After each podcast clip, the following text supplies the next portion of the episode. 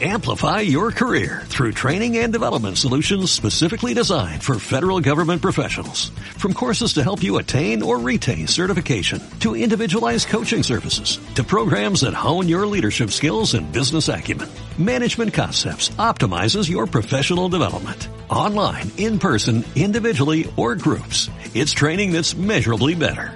Learn more at managementconcepts.com. That's managementconcepts.com.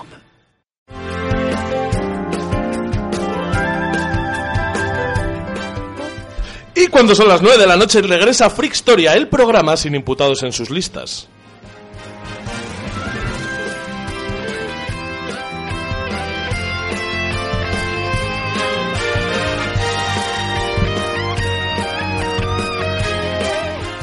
En el programa de esta semana vamos a hablar de, de- de muñecos, porque los muñecos siempre han sido una parte importante del imaginario colectivo. Eh, para, para ilustrar mejor esto que os propongo, os voy a decir algunos nombres que os sonarán.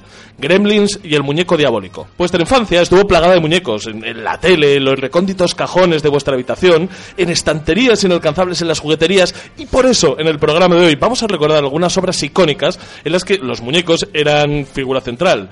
Y ahora, escuchad bien, mirad el reloj y no alimentéis a vuestro Moway si son más de las 12, porque 3, 2, 1... Despega Frickstoria. Hola a todos, soy Emarna Miller y a Frickstoria me lo. Todo el mundo lo sabe, Frickstoria es el podcast que da papaja. Acompáñanos y disfruta.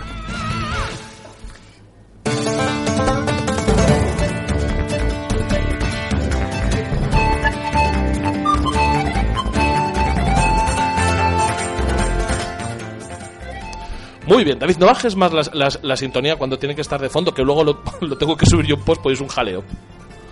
Eh, buenas tardes, amigos y oyentes. Qué bueno es estar aquí de vuelta con todos vosotros. Pues hoy vamos a hablar de unas cuantas obras que giran en torno a muñecos, bien sean juguetes, marionetas o animatronics. Y para eso me he rodeado de lo mejorcito que hay. ¿Qué mientes? ¿Qué mientes? ¿Qué mientes? Pero amórrate. ¿Pero qué mientes? ¿Pero por qué me interrumpes cuando es el, el momento de no interrumpir? Porque es el momento de interrumpir, si no, esto no sería... Ya, si no, no sería prehistoria. Eh, eh, eh. Emma López, de vuelta por estos lares, por favor, nos va a hablar de Gremlins. ¿Cuánto tiempo? No, pero di algo más. ¿Por qué nos vas a hablar de Gremlins? Brevemente. Pues os voy a hablar de los gremlins porque, porque todavía no había nacido yo cuando surgieron y porque sí, que es una noticia estupenda, porque sí, como las madres, porque sí. Pero ¿cómo que no habías nacido cuando surgieron si son del 84? ¡Ah! ¡Ah! No ahí, sabía que- ahí lo Ay, tienes. Es, es joven, tiene la piel tersa todavía. Pero... Ay, ay. Pero a mí recursos humanos no me ha dicho nada la edad de esta señora. Oye, mira, si Héctor, tú no te lees los que dossiers- todavía es legal, no te preocupes. Uy, qué bien. Y con sentido. Bueno, Y- bueno. Joder. A ver, Ahí tengo muchos chistes sobre asaltos sexuales. eh, ah,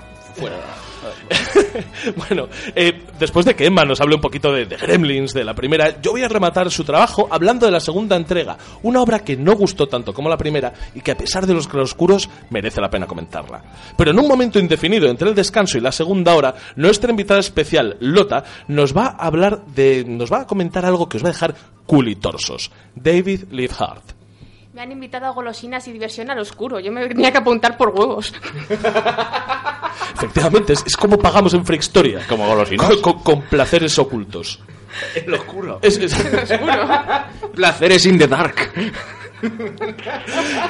Y ya en la segunda hora, Dani nos dará el contrapunto a Gremlins hablando de muñeco diabólico. Te juro que por un momento pensé que ibas a decir, nos va a dar el coñazo hablando de muñeco diabólico. Me Bueno, parece, me parece increíble. me- estoy a punto de indignarme y todo. Un poco. Eh, bueno, y después, después de Dani, el Vinagres también quiere contarnos cosas de muñecos que viven en casas de familias de clase media estadounidense. Sí, hombre. lo primero, mi representante me ha dicho que me subes el sueldo, no sé. Luego- ¿Representante? Luego, luego tenemos que hablar de esto. Y lo El segundo- Estado no cuenta, ¿eh? Eh, ¿cómo que no? Pon la música de fondo, anda. No cambies de tema, ¿eh, Héctor. Mierda, casi cuela. Pon la, música, leche. pon- pon la música de fondo que Carlos me está diciendo cosas y tal y paso de escucharle. Bien, bien, bien. Eso es, justamente. Y bueno, y yo creo que vamos a tener tiempo para que Maese Montoro, también de vuelta en Freakstoria, comparta algunas de las reflexiones que tiene sobre cómo los gremlins se van de botellón.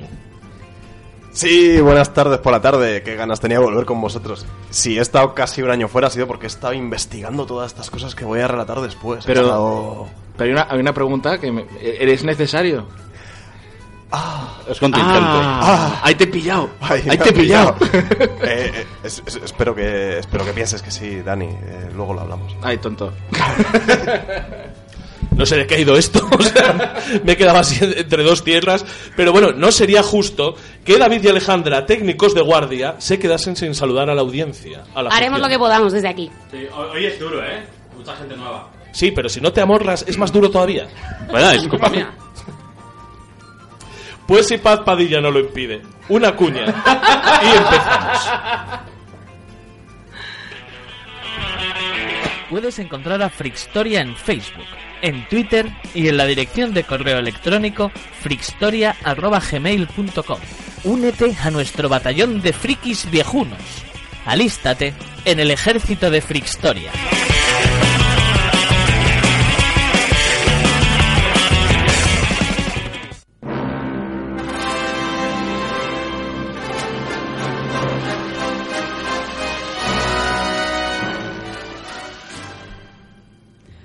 Pues buenas noches y empezamos con Los Gremlins 1. Una peli del año 1984 que cuando se estrenó fue un año conocido porque declararon Asturias, patria querida, como el himno de Asturias. Un hecho totalmente frixtórico por nuestra afición conocida a los cachopos. Cachopos. Bueno, bueno, bueno. Aquí, eso- aquí Emma haciendo la pelota al director del programa cuando vuelve. Pero, Esto es inaudito. Pero si, si no es verdad, o sea, a mí el Asturias Patria Querida me parece un himno de borrachos, que está muy bien. Pero tenía que ser. También es frixtórico, no te engañes ahora. Ahora no me vengas de... Historisimo, hombre. Eso me pasa por intentar hacerme el digno delante de Emma, que hacía tanto que no la veía que ahora me pongo nervioso. Ay, ay, ay, que nos ponemos nerviosos todos. No, pues. También fue el año 1984 donde nació la primera niña probeta, que evidentemente no soy yo, porque como ya os apuntaba antes, yo soy del 86, así que no, no existía. ¿Cómo, cómo le gusta remarcar su juventud? verdad? Hombre, claro, hay que, hay que presumir mientras se puede, que luego esto me han dicho que se pasa. A- Aprovechate y meta 30 solo, o sea, 3-0. Ya cuando subes números ya, ya Nah. estás en la curva descendente. Y luego, por último, fue el año 1984 donde Ayrton Senna pues debutó en el Mundial de Fórmula 1. Esto lo digo porque estoy convencida de que el señor Futterman tenía alguna teoría sobre qué le pasó a su coche y seguramente estaba mezclada con los gremlins y con algún tipo de aparato extranjero. Ah, me gusta, me gusta, me gusta, me gusta. En fin, el director de la película es Joe Dante, conocido en aquellos tiempos por una peli de 1978 que era Piraña. Y de... Canelita en rama. Hombre, por Gloria favor. pura. Hay, Esta- que hacer, hay que hacer un especial de bichos del agua. ¿eh? No, cine, cine de mierdo. Está para el próximo cine de dos. mierdo. Se, se viene. Tres, tres. Cine Cine de de mierdo estanque. tres. Se viene. Cine de estanque. se viene. ¿Cómo pasa el tiempo? Y llegó posteriormente, gracias a la fama que alcanzó con Gremlins 1 y Gremlins 2, a dirigir un episodio de CSI Nueva York y nada menos que otro de MacGyver, MacGyver, MacGover en el año 2016. Y también a trabajar en un Mercadona, tronco. No lo sé, es que los logros, trabajar en MacGyver 2016 y en, Logros Team. y en CSI mm, tal, o sea, es, es que Nos apuntan desde estudio que el, el remake de MacGyver da mucho asco. Yo puedo decir Sí. que he visto el tráiler y es lo que exactamente me esperaba. MacGyver, pues, asco. Si es que los Si no hay remakes... guerrilleros vascos no me mola, ¿sabes? lo dejo claro. El hecho es que producida por el archipoderoso Steven Spielberg y protagonizada por un tal Zach Galligan, hijo de una psicoanalista neoyorquina y actor en 10.000 películas, de cuyo nombre, por mi salud mental y de los mortales, no nos acordamos de ninguna más, pues nada, eh, siguieron con ello, se gastaron en la peli 11 millones de dólares y la verdad es que le salió bastante bien porque ingresaron 148. Quiero, tengo, tengo un problema con esto. Yo eh, estoy leyendo el guion. Has escrito New-Yorkina. N-I-U Yorkina. Sí, también he escrito Iber Oiber. Ah, eso no. Fonética. Bien, no, no. es- ¿Cómo se en nota que fonético. no tiene el corrector de la Wikipedia como otros, no? Pues ya te contaré lo que te rondaré morena, ¿eh? Que esto todo es mi Sí, puño no, que la letra. Wikipedia tiene algunos gazapos que dan miedo, pero así. Ya veo lo bien que me recibes, Héctor. Muy bien, muy bien. Uh. Ha sido a gusto. No vuelvas a mencionar Asturias ya. Fuera. Es la última vez que me estén. A partir de ahora me quedo con mi tierra gallega y a tomar por saco. Ahí, ahí. La peli es hora y media de destrucción, destrucción y destrucción y luces de neón. Bueno, hora y media no, porque hay una primera parte de como de riquiñismo profundo. Y aquí con mis raíces gallegas, ¿qué coño? Dale caña. Tiene todo lo que una peli de los 80 necesita. Tiene un prota, un poco atolondrado pero majo. Tiene un perro, un padre desastre que nos recuerda a los intentos de Homer Simpson de hacerse inventor. Una madre que consiente al hijo y que hace que luego pase lo que pasa, porque yo os digo una cosa, yo a mi madre le lío la mitad que le monta el tipo este con los bichejos esos verdes y, Y te juro que los gremlins es lo que menos miedo me da de lo que hay en esta casa. ¿Cuántas películas se solucionaron con? No, no, tipo, yo eh? la escena de la cocina, yo la escena de la cocina no diría qué sois, qué hacéis, sino la que me va a liar mi madre. Claro, vamos, es que es me- evidente. Me, da igual que seáis una raza extraterrestre, Cthulhu, monstruos, damnación. Digo, la que va a liar mi madre cuando este- Mira, tú mejor te escondes que tú no sabes lo que te Sí, espera. Hazme caso. del bar ese día con los gremlins. es, es verdad, la que lían luego ahí en el botellón. Bueno, en realidad yo creo que lo único que le faltan son bicicletas, que me parece que salían pocas para ser una buena peli de los 80. Y una monitora de aeróbic. Es verdad, con mallas rosas. mallas. Uh, ahí lo veo, lo veo. Pues todo empieza cuando el padre, en un intento de sobornar el cariño de su hijo, entra en una tienda de mala muerte que, según él, huele a dragón podrido, que debe ser un olor muy, muy, muy, muy chungo. Es el nuevo Axe. Es Brummel. Brummel asiático. Brumel asiático, hueles a- ahí a dragón Matadme, chungo. por favor. Y se, lle- se acaba llevando un Furby chino para casa. El Furby chino viene con instrucciones. Tres, nada de luz directa, el sol es malo, muy malo, muy malo, malísimo, y nada de agua. Al final, el joven Furby chino también tiene que acabar oliendo a, a dragón chino, por lo menos. Pero no es por nada, pero los Tamagotchis tenían menos instrucciones, o sea, tenían más instrucciones y nadie le pasó nada. O sea, es que son tres putas reglas. Pero Son tres, claro, son son tres. pocas y hay que cumplirlas, hombre. Es las mismas instrucciones. Lo de la- No meter agua al Tamagotchi No le tampoco. metas agua. Claro. Y bueno, darle a comer a partir de las 12 de la noche ya depende de los vicios que Claro, tengamos. sí. Vamos, pero vamos, que tampoco tiene que ser muy recomendable. Esa es ya la última, el de nada de darles de comer pasadas las 12 de la noche. La verdad es que lo que nunca me quedó claro es a partir de qué hora pueden volver a comer. Esto como los análisis de sangre a las No. 8 de la mañana ya volverse a comer. Yo voy después de mear en el bote. Tú tienes- Ahí con el gremlin de con el control antidoping. Hostia, imagínate que eres un gremlin, tío, y llegas a las 4 de la mañana medio pedo. en plan, No, porque has tocado agua, no puedes No, tocar no, no, no líquidos, nada de líquidos. No, yo creo que pueden beber. No, No, de hecho pueden beber y la agua, 2 no nos lo demuestra. Pueden beber, pero eso lo desarrollan después. Eso es un superpoder que desarrollan en la segunda. beber, pueden beber, Bueno, pero beben Jaggermaster que dudo mucho que tenga agua. Tú imagínate todo deshidratado, todo seco y esperando a que salga el sol, tío. ahí para- Qué horror. Pobrete. Muerto de hambre, esperando a que abra la Muerto de hambre, hamburguesería. con- con una Y la hamburguesería que no abre, ¿Te has para, dado que no cuenta? se convierta en bicho malo. No, que, que abre pero que no puedes. Tú ves a la peña ahí salir con, con su pedo y con la hamburguesa chorreando y tú ahí ¿No te has esperando. dado cuenta que es un bicho condenado a la resaca porque no puede tomar agua para reventarla? Efectivamente. Es verdad, Y lo del ni vasito de comer. agua nada más llegar a, ca- a casa. Ah, Ni ah, co- ah, Ni, la hamburguesa para empapuzar. Pobrete. Pero, pero a na- Pobrete. nadie le dice nada de no tomar dos ibuprofenos cuando llegas mamado. O sea que es... Eso es verdad. Pero, Pero dinos las drogas, Hostia, hombre, pero tragas sin mal. agua de ibuprofeno, tío. La duda es que siempre he tenido es si cambian la hora, el gremlin puede comer a partir de las 12 horas. ¡Hostia, qué bueno! Esa pregunta, esa pregunta se lo hacen, se lo hacen al, al protagonista en la 2. Dice, si cambia de zona horaria, que gilipollas. Y el tío dice, además es una relación muy genuina que tiene en la 2. Dice, no lo sé, no las escribí yo, idiotas. El gremlin nota en el cuerpo que han cambiado la hora, ¿o no? Efectivamente, dice, tengo yo cuerpo y lag, ¿puedo comer o no puedo comer? Yo no me arriesgaría, y viendo lo que pasaba, la verdad es que no me arriesgaría. El caso es que, bueno, ya desde aquel momento se ve que aquello, pues, pues no puede salir bien. Así que ahí empieza el ratito de riquiñismo, donde Gizmo, que es donde, como le llaman al furby chino este, pone ojitos, se hace pupa, solo que eh, lo- la pupa yo creo que es solamente para que le venden entre las orejitas mordisqueables, esa, esa que tiene. Que hace ruiditos. Claro, y al final toca un casiotone, que me parecía muy tierno. Y no hace cacota tampoco. No sé, no lo No sabemos si los furbis hacen caca, pero si hacen caca es como las ovejinas, hay bolinas, aséptico. Mordisquitos. Por ahí, pues que todavía está la parte de riquiñismo, entonces eso supongo que también será todo bien. ¿Has visto qué ojazos tiene? Que te mira como Lindsay Lohan cuando te... Es como el gato de Shrek este, hombre. El caso es que también vemos un montón de cosas. Perdóname. No os perdono. Me voy. Es la última vez que vengo.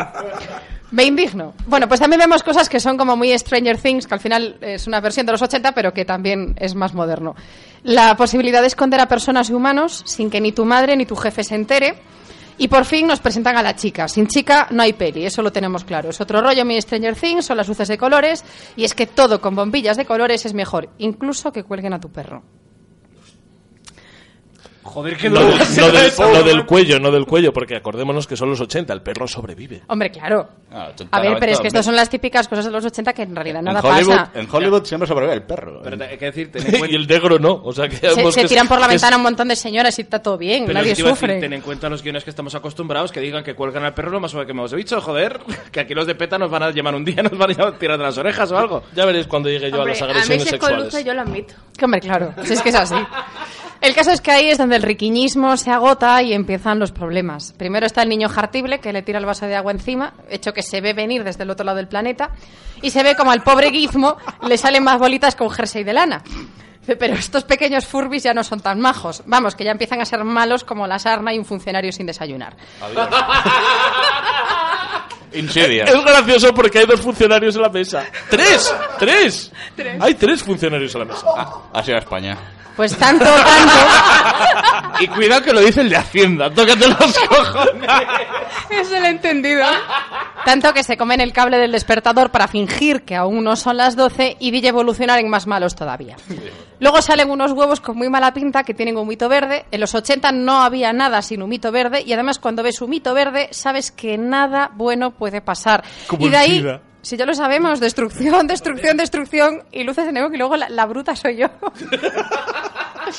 Los bichos son una mezcla de hackers, electricistas, son unos seres destructivos, pero no pueden con la madre. Solo a ellos se les ocurre entrar en la cocina mientras la mujer está haciendo unas monísimas galletitas de jengibre. Voy a, voy a hacer un chiste muy malo. ¿Son, son rumanos? ¿Cómo es esto? Sin duda, Una, una cosita, Emma, que sí que, que sí que quiero puntualizar. El, el mito del gremlin, fuera, fuera de, lo que, de lo que nos dieron los, los 80, eh, sí, que, sí que estaba muy enraizado con que los gremlins eran los que hacían fallar la tecnología. de hecho, en la Segunda Guerra Mundial los ingleses Sí, sí, eso sí que y lo tienes, los eso sí tal- que lo tienes. Sí, Pero, pero quiero decir que realmente existía. O sea, yo el mito del gremlin eh, lo, lo conocí antes que por la película Gremlins. Bueno, bueno, bueno, Por- bueno, bueno, ¿ya te estás tirando el pisto? Que no, coño, ¿os acordáis de Cuentos de la Cripta?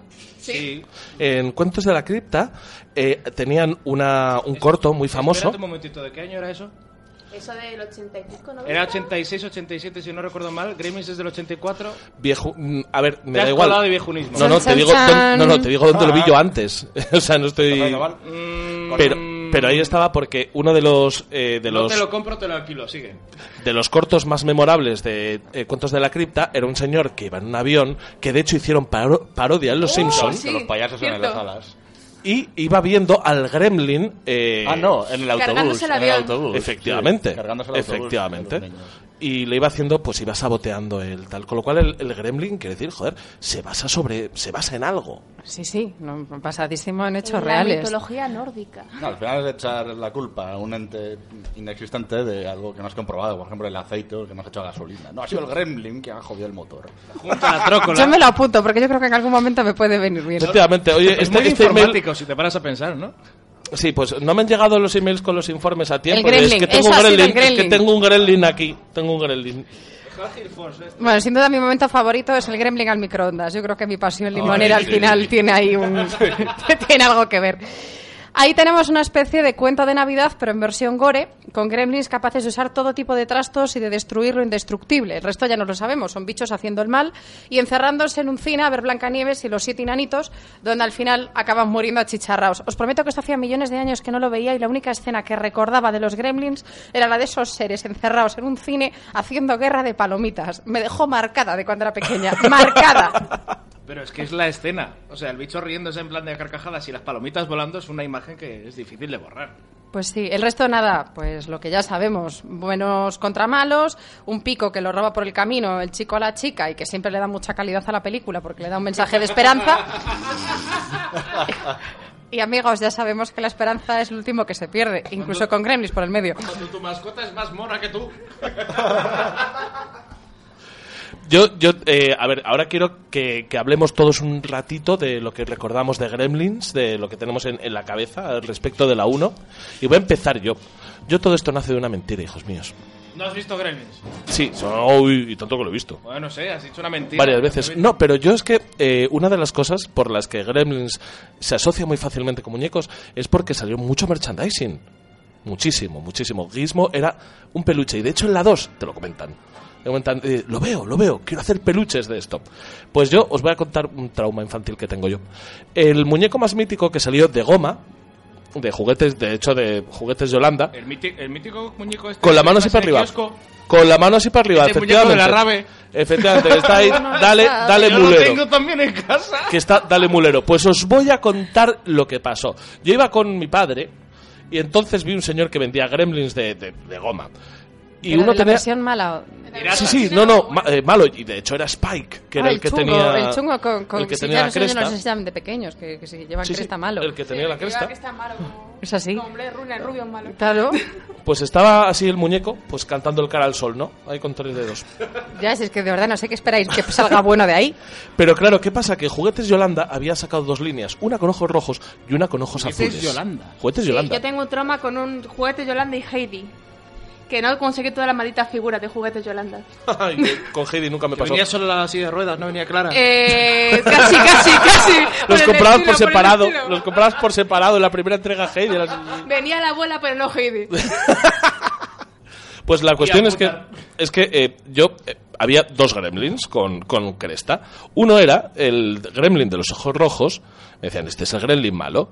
Y el del el gremlin con los ojos azules me decía, este es Gizmo con- eh, convertido en gremlin. Porque tiene los ojos azules y es bueno. Ojos azules te hace bueno. Es una creencia de los 80. Claro, sí, ser rubio también. bueno. Y, Y ser rubio. Y ser rubio y venir a caballo. También del 39. Sí, también del 39, efectivamente. Es una cosa muy 1939. A los comunistas. Pero la cuestión es que yo me quedé con eso en la cabeza y cuando salió Gremlins 2, yo lo único que estaba esperando es que Gizmo se convirtiese en Gremlin. Y cuando no lo hizo me dio una decepción. O sea, eh, desde ese momento perdí la fe en mi familia Se y convirtió en... en Rambo, joder. Eso es cierto. Eso es Y cierto. yo Eso la es imagen cierto. de Gizmo con el arco. Venga, contadme, contadme alguna cosita de, de Gremlins, de qué, os de qué supuso para vosotros. A mí, eh, eh, de pequeño me lo habían vendido película de miedo, tío. Me lo habían vendido de película de miedo. Yo cuando lo vi me reí muchísimo. Aún siendo un cagueta como era como un niño, que yo me cagaba con cualquier cosa, con los Gremlins me reía, tío. Gremlins 1, yo te digo que tiene mucho de peli de terror. ¿eh? Sí, sí, sí. Todo lo que es la, la forma de crear la tensión es de peli de miedo total, pero luego ves a los bichos y cómo se literalmente se descojonan como llenas. Y eh, sobre todo la escena del cine, que la escena del cine tengo la sociedad plan los tíos ahí con las palomitas descojonándose y en plan de joder, que, que no Yo- te puede gustar de Yo, de hecho, escena?". el primer recuerdo que tengo es acercarme al salón, mis padres la estaban viendo y me miraron con cara de, tú niña, ¿qué haces aquí? Esto no es para ti, como si estuvieran viendo mm, otro tipo de cosas. Y yo creo que fue la escena precisamente porque me marcó, que es que estaban en el cine. Y yo no entendía que tenía aquello de malo, que eran una especie de marionetas que estaban jugando a palomitas. Digo, esto es lo que no quieren, es que me líe ya palomitazo limpio y les ensucio el salón. Hay que, hay que tener en cuenta un par de cosas. Los gremlins, a lo uno, matan gente. Que eso Pero- es algo impensable. Pero son muy monos. No matan directamente, No, no. los ves cómo se mueren, pero no los ves No, cómo se perdona, matan. matan directamente cuando el, el científico negro se acerca a mirar y le dice, hola, gatito, gatito, le meten para adentro y le cortan el cuello. Tronco. Pero que- no se llega a ver cómo le cortan. Pero Ya, es, una ya, es una muerte muy es Es coen. una muerte esta es en plan de hija de cámara, lo han matado, lo han- no sé qué dices, no pasa nada. No, vamos a ver, es que en realidad, eh, después Pero a del día de ataque hoy no los os lo Gremlins, esperaríais. yo creo que en ese pueblo solamente quedan dos vivos. Que es la, chica y él. O sea, ya está. Porque el resto todos o han volado o están debajo de una mesa. o De hecho, hay, no- hay una anécdota que tenía yo por aquí Si estás preparada. debajo de una mesa, que es que parece directa, ser ¿no? que a la madre de- del Billy, este peculiar, eh, lo devoran en un McDonald's. Y la eliminaron porque es que ya les parecía mucho mucha tela. Pero la devoraban metiendo en la picadora de carne o la devoraban directamente. Pero es que no solamente la Es- devoraban a ella, también devoraban a todos los clientes durante una comida en McDonald's. Es que eso pinta que tienen la Pues picadora a de carne y perdona, pero los McDonald's primeros y cosas fueron- monas, yo me lo... Fueron los humanos que hicieron una bisisuas con un...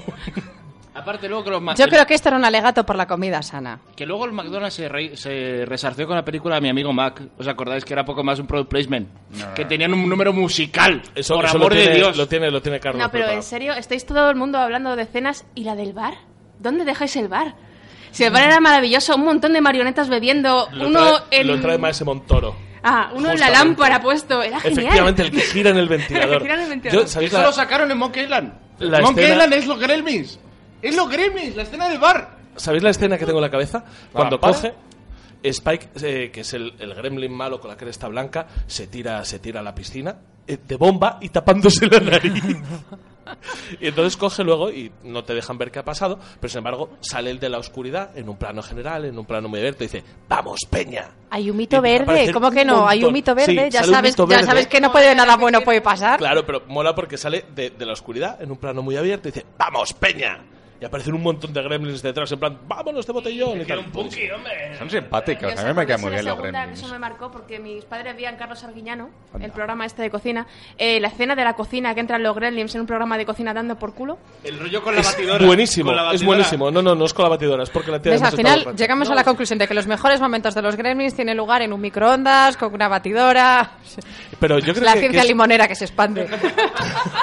Yo creo, yo creo que es un poco la gracia que con los gremlins, como son, eh, como son una masa, como no son, no tienen valor eh, a nivel personal, eh, Cada uno te puedes- su propia personalidad. No, El eso es el punky, 2, el- eso es el la 2. Tienen dos, Te puedes per- dos eh, o tres permitir, personalidades, el resto son minions. te puedes permitir hacer brutalidades con ellos, o sea, puedes destruirles de mil maneras, por cómicas que sean, y eso, y eso da le da igual, calidad sí, a la película. nadie se encariña con Es ellos. como humor amarillo, ¿no? Si total son chinos, no pasa nada. de, de terror, de terror era porque la chica parece ser que estuvo teniendo pesadillas después de rodar la peli como meses. Qué floja. o sea, que pero son muñecos. Qué floja que pensaba que le atacaban marionetas.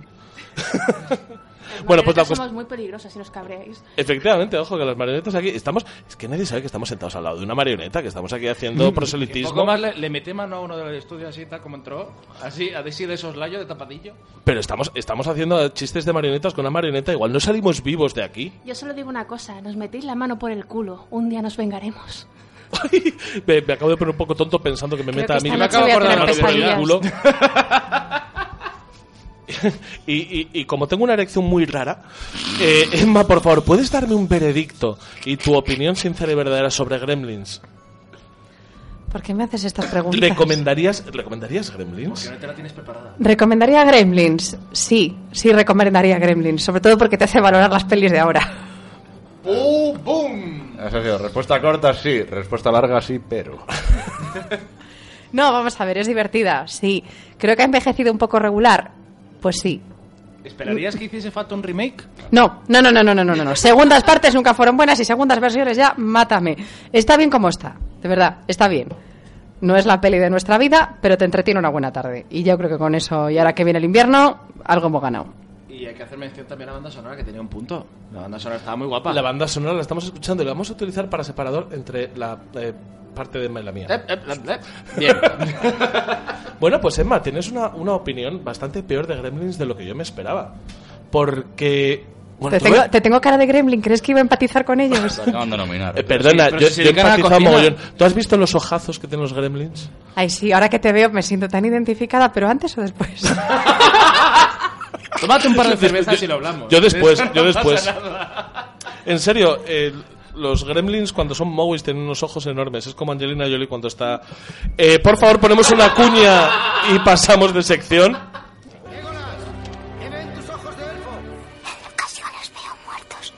Te recuerdo que me debes 6.000 pesetas de whisky. Estás escuchando Freakstoria, el programa que carece de profesionalidad ni educación. Enhorabuena.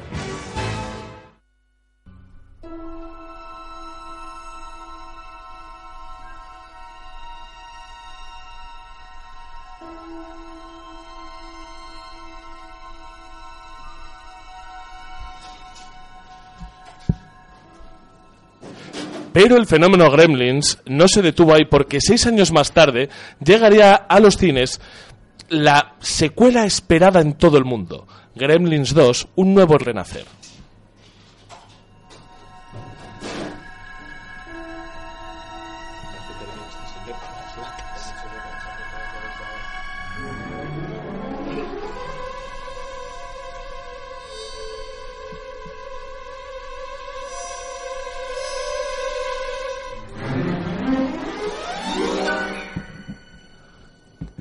Pues yo tenía muchas ganas, sinceramente, de, hablar con vosotros de, de esta película, porque tengo que reconocer que de pequeño me gustó, pero aún siendo un infante, sabía que no era tan buena como la primera.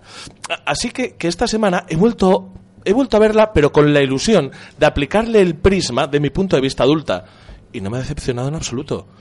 Es cierto que la película tiene claroscuros y hasta cierto punto entiendo sus críticas, pero a fin de cuentas, y os lo digo en serio, me he divertido más hoy, viéndola hoy, que cuando la vi de pequeño. Pregunta, ¿cuántas cervezas había? ¿Cuántas cervezas había? Eh, tiendo a no beber por la mañana. ¿A nueve, a nueve beers por la mañana? ¿Nueve beers? Lo, lo- lo de adulto, lo de adulto. Sí, bueno, a- a adulto físicamente todo el mundo sabe que soy un niño de 14 años encerrado en un obeso de 33. Bueno, a ver, tampoco, ¿eh? Poco, tal. Te echamos 31, ¿sabes que hay... hay- Tienes, tien- no tienes tantas echamos- Sobre las canas no tan te altas. echamos 12 años. La Eso calvicie es. apura. Eso es, sobre la calvicie. es la calvicie. Bueno, vamos, vamos a hacer un poquito de Wikipedia y así me lo quito en medio, ¿vale? ¡Uy! Ya estabais tardando. Ya he estado tardando. Gremlins 2, la nueva generación, título original, Gremlins 2, The New Batch. Es una película estadounidense de comedia-terror, y esto es importante, de 1990, dirigida por Joe Dante y escrita por Charles S. Haas. Es que no sé cómo se pronuncia esto. Es H-A-S. Es. Y es la secuela de la clásica Gremlins, 1984. Está protagonizada por Zach Gilligan, Phoebe Carter, John Glover, Robert Prosky, Haviland Morris, Dick Miller, Jackie Joseph, Robert Picardo y Christopher fucking Lee. Dos, pero unos cuantos más y ya está. Sí, sí, sí. Me quedo con Picardo porque me gusta el nombre. Y otros. ¿Y Christopher fucking Lee? ¿Qué? Christopher fucking Lee, Lee, cabrones. Christopher fucking Lee, pero Sir yo- Christopher mm, fucking Lee. Está muerto. No fucking ya. Sí, está Oye, muerto. un y- respeto- y mató nazis. Un respeto a tus mejores, colega. Está muerto ya. Fact, en vez de fucking. Cuidado que era espía, ¿eh? Ojito. Tenemos que hacer un día un especial sobre personalidades y Christopher Lee tendría que ser una de ellas. Sí, sin duda. Pero bueno, la historia continúa las aventuras de la criatura Gizmo, que se multiplica en varios monstruos pequeños al mojarse. En la primera película, los descendientes de Gizmo provocan destrozos en una pequeña ciudad ficticia, pero en Gremlins 2, Gizmo se reproduce en un rascacielos de Nueva York. Ciudad que, por cierto, Y es así la American misma Psycho. en la que rodaron Regreso al Futuro. Sí, de hecho, hay una serie de. Hay un documental que hace comparativas de los dos planos, de, perdón, de los planos de las dos películas, de cómo hay eh, localizaciones que se repiten. Y de momento dices, ¡guau! ¿Y esto es de- me estás contando que los dos universos coinciden? Hecho importante. En Nueva York tienen mi que último coincidir programa, con huevos. mi último Tiene que programa de con los Vengadores. fue Regreso al Futuro, con lo Eh, cual eh, ahí está la unión. Efectivamente, eh, eh, Gremlins y Regreso al Futuro ¿Me estás como diciendo- universo comparten a Emma. Me estás diciendo. me estás Me lo voy a tomar bien. ¿Has cerrado el círculo? ¿Quiere decir que ya no vas a volver? No sé, buscad otra que tenga la misma localización. Pues mira, hay otra más. Hay otra más, la voy a buscar, pero me acuerdo que hay otra más. Eh, eh, eh, eh. chicos, de chicos de producción, trabajad. A ver, bueno, eh, básicamente mm, esta película muestra gran parte de la historia, muestra los esfuerzos de los personajes humanos para prevenir el desastre. Ya he leído Wikipedia, a partir de aquí es todo mío. Bien. Bueno, ya me lo he quitado en medio y así está bien, porque realmente hay muy poco que contar de la historia de Gremlins 2. Gizmo y Billy se reencuentran. Por una casualidad, vuelven a ser los Gremlins y toman al asalto el gran edificio en el que trabaja Billy. Mientras los Gremlins esperan a que caiga la noche para salir a Nueva York, hacen mil y una divertidísimas putadas a los pobres que aún quedan dentro de- del edificio después de la evacuación. Al final, Billy Gizmo, su prometida Kate, que aparecía la primera, Tras el pico robado, claro. eh, su, su vecino facha, el señor Futterman, es que es verdad. A mí el facha me gustaba. Una Es, pregunta. es, es, ma- es ma- es guay, de hecho.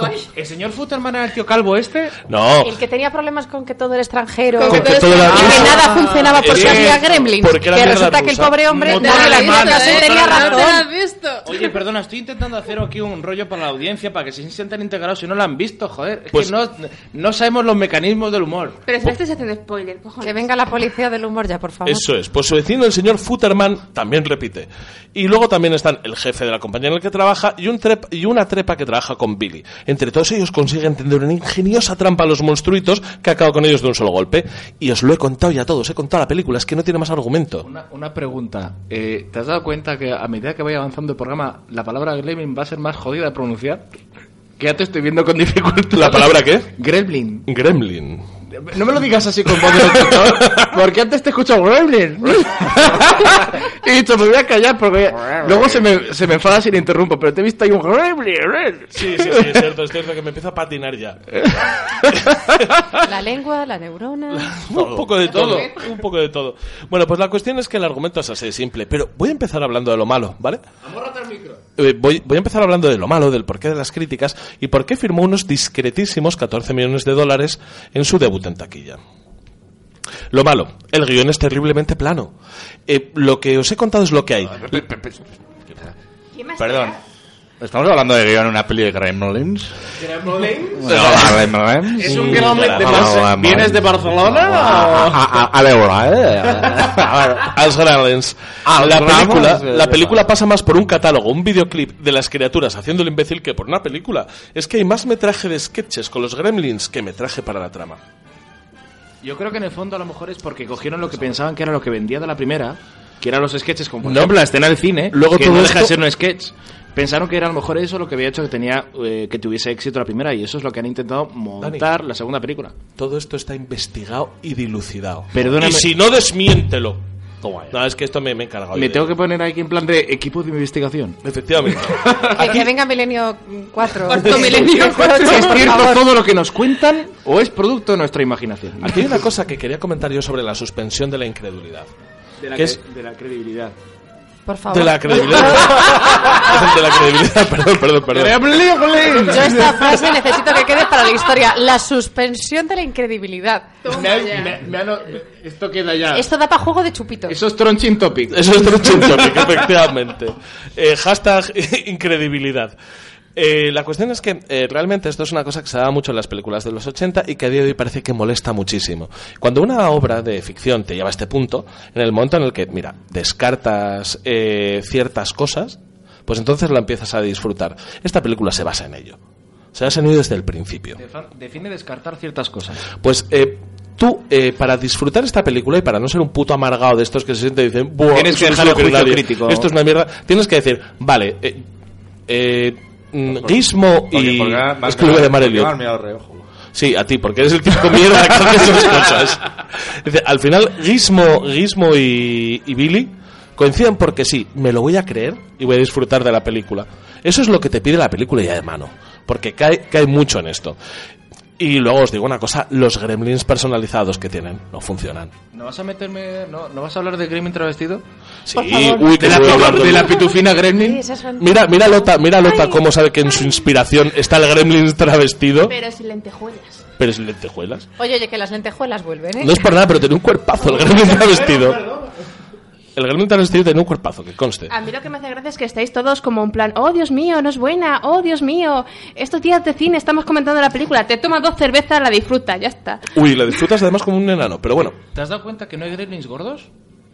Pero ¿cómo van a estar gordos con todo lo que se mueven? Pero Si con no todo lo que comer comen, pero todo lo que comen 12. y todo lo que comen. cochina, Si hay una, si hay se una escena cuando está en la comida, en la cocina que hay uno que se está, me- vamos, Sí, pero se hincha, se está hincha. poniendo fanegas. Se hincha, está poniendo se hincha, pero luego vamos salta a un ver, que se hacer el mal adelgaza un montón. Pero además eso era buffet libre el que se hincha, era buffet libre. ¿Has visto algún gordo maligno después de Kim ¿Más Jong-un? Padilla está gorda? De- de Kim. El, el varón Harkonnen. El varón Harkonnen, no, el hombre que se comió el hombre que se comió el hombre que se comió No, el pero vosotros no penséis en malos intelectuales, pensad en destructivos. No hay nadie destructivo gordo. No Macaulay hay. Culkin estaba gordo, ¿no? No, está, lo, lo- lo No es posible. El vaquilla tampoco, pero eso es por Yonki. Eh, ah, ¿qué se puede decir Yonki? No pasa nada. Todo bien. La todo bien. cuestión es que los gremlins personalizados no funcionan. Hay uno que está chiflado, que es divertidete y ya está. El, el, el que fuma, el que tiene cara de viejo. En la 2, no sé si os acordaréis, que va siempre con un puro. Hombre, no, no es que sean precisamente famosos por tener así una cara lozana. No, pero, pero este tiene una cara Guapos, guapos no son. bastante... Ese rollo arrugado, eh, Está bastante, basta- bastante ajadete. escamoso. Y, y bueno, Sí, resta había- poco, no nos engañemos. Bueno, pero ¿y el que está doblado por Constantino? ¿No os lo follabais vosotros o qué? Que el intelectual está doblado por Constantino fucking Romero, para que veas que también lo puedo decir con nombres españoles. Pero ese ahora- también está muerto. Ahora que lo dices, sí, Sí. que hay uno que Ah. parecía, parecía el Ramón de Pitis. Ahora que se me había uno que estaba ahí, La el vanidoso.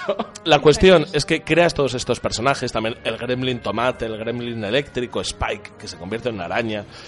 eh, no funcionan para crear una historia. Demasiado tiempo mostrando su génesis y muy poco tiempo desarrollándolos. Eh, otra cosa que me ha molestado. ¿Estás pidiendo otra parte? Sí, ¿Te- pero eso llegará ¿Te has luego. sabido poco? Eso llegará luego. Los gremlins tienen instinto sexual. Hombre, todo el mundo tiene instinto sexual. Pero eh, los gremlins en la 1 no, en la 2 me ofende un poco cuando está eh, uno de ellos eh, debajo de una mesa, ve a una chica con las piernas muy largas y de muy buen ver y coge y hace como que la va a acariciar pero sin tocar y dice piernas. Eso no sé qué Eso suscita sí en mí. que da miedito. Eso Yo- da miedito. hombre, o sea, yo lo porque entiendo. pasamos, Que da pasamos del cabroncete al, a- a- al sexual stalker, al... Pero yo lo entiendo, yo veo así a Tom Selleck y digo, no sé, se me va un poco la mano, le toco el muslo, eso sube.